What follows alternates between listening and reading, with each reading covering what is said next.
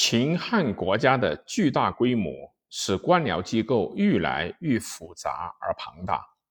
官僚的人数也越来越多。而政府选拔官僚，因为自汉武帝以来崇尚儒术的缘故，官僚也多以经术起家，自身通显。他们不但授徒讲学，驻籍的弟子门生成千上万，形成了一种社会力量。而且，由于他们的子孙往往少继家学，也必然会造成一种累世公卿的情况。如东汉的弘农杨氏，杨震官至太尉，正子秉义官至太尉，秉子次位至司空司徒，次子彪亦位至司空司徒太尉，至正至彪，凡四世皆为三公。汝南袁氏袁安官至。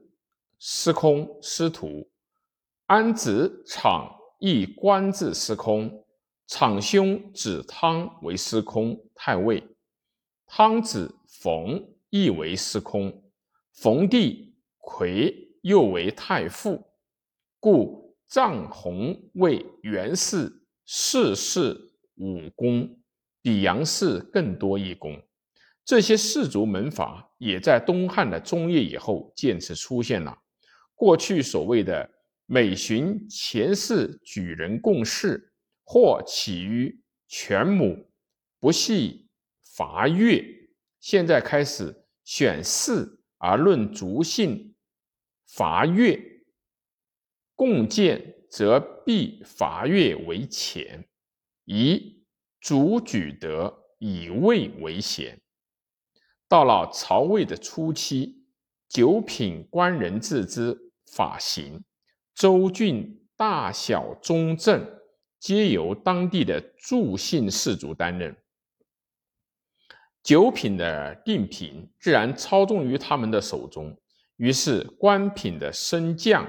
大都凭借世资，久而久之，便造成了宫门有宫，亲门有亲，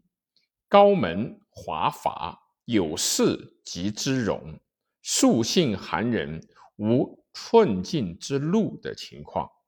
所以曹魏以后士族的势力更加的发展。如颍川的荀氏，自荀叔弑汉为郎陵令，叔侄爽官至司空，叔孙悦孙玉为曹操的谋臣，位至尚书令。荀氏在魏晋南北朝为士官冕，颍川的陈氏至陈时弑汉为太丘长，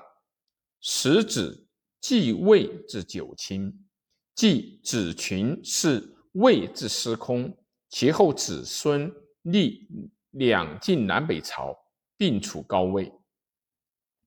平原的华氏至华歆侍卫至太尉。东海的王氏至王朗侍卫至司同，高平的西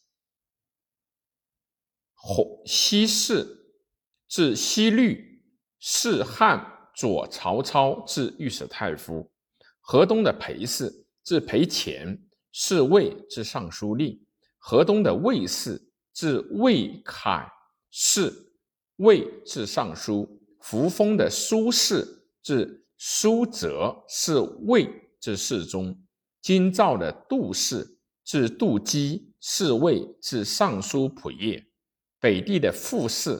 至傅遐是魏至尚书仆射，他们的子孙一直到两晋南北朝，还是衣冠连绵不绝。此外，以东晋南朝的王谢而论，琅琊的王氏。由王仁弑汉至青州刺史，仁孙王祥是魏之太傅，祥弟乃义立九卿，祥从子衍弑西晋之太尉，男子导弑东晋之丞相，陈俊的谢氏至谢湛侍卫为典农中郎将，詹子崔氏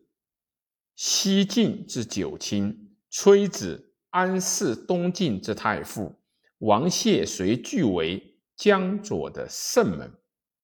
以北朝的崔、卢、郑、王而论，清河的崔氏至崔宁是魏之司空，范阳的卢氏至卢子是汉为北中南将，直指御侍卫至司空，荥阳的郑氏至郑仲是汉至大司农，仲玄、孙浑是魏至江作大将，太原的王氏至王柔是汉为北中郎将，柔弟子闯。侍卫之司空，由于九品中正制的继续执行，这些士族门阀累世富贵是显而易见的。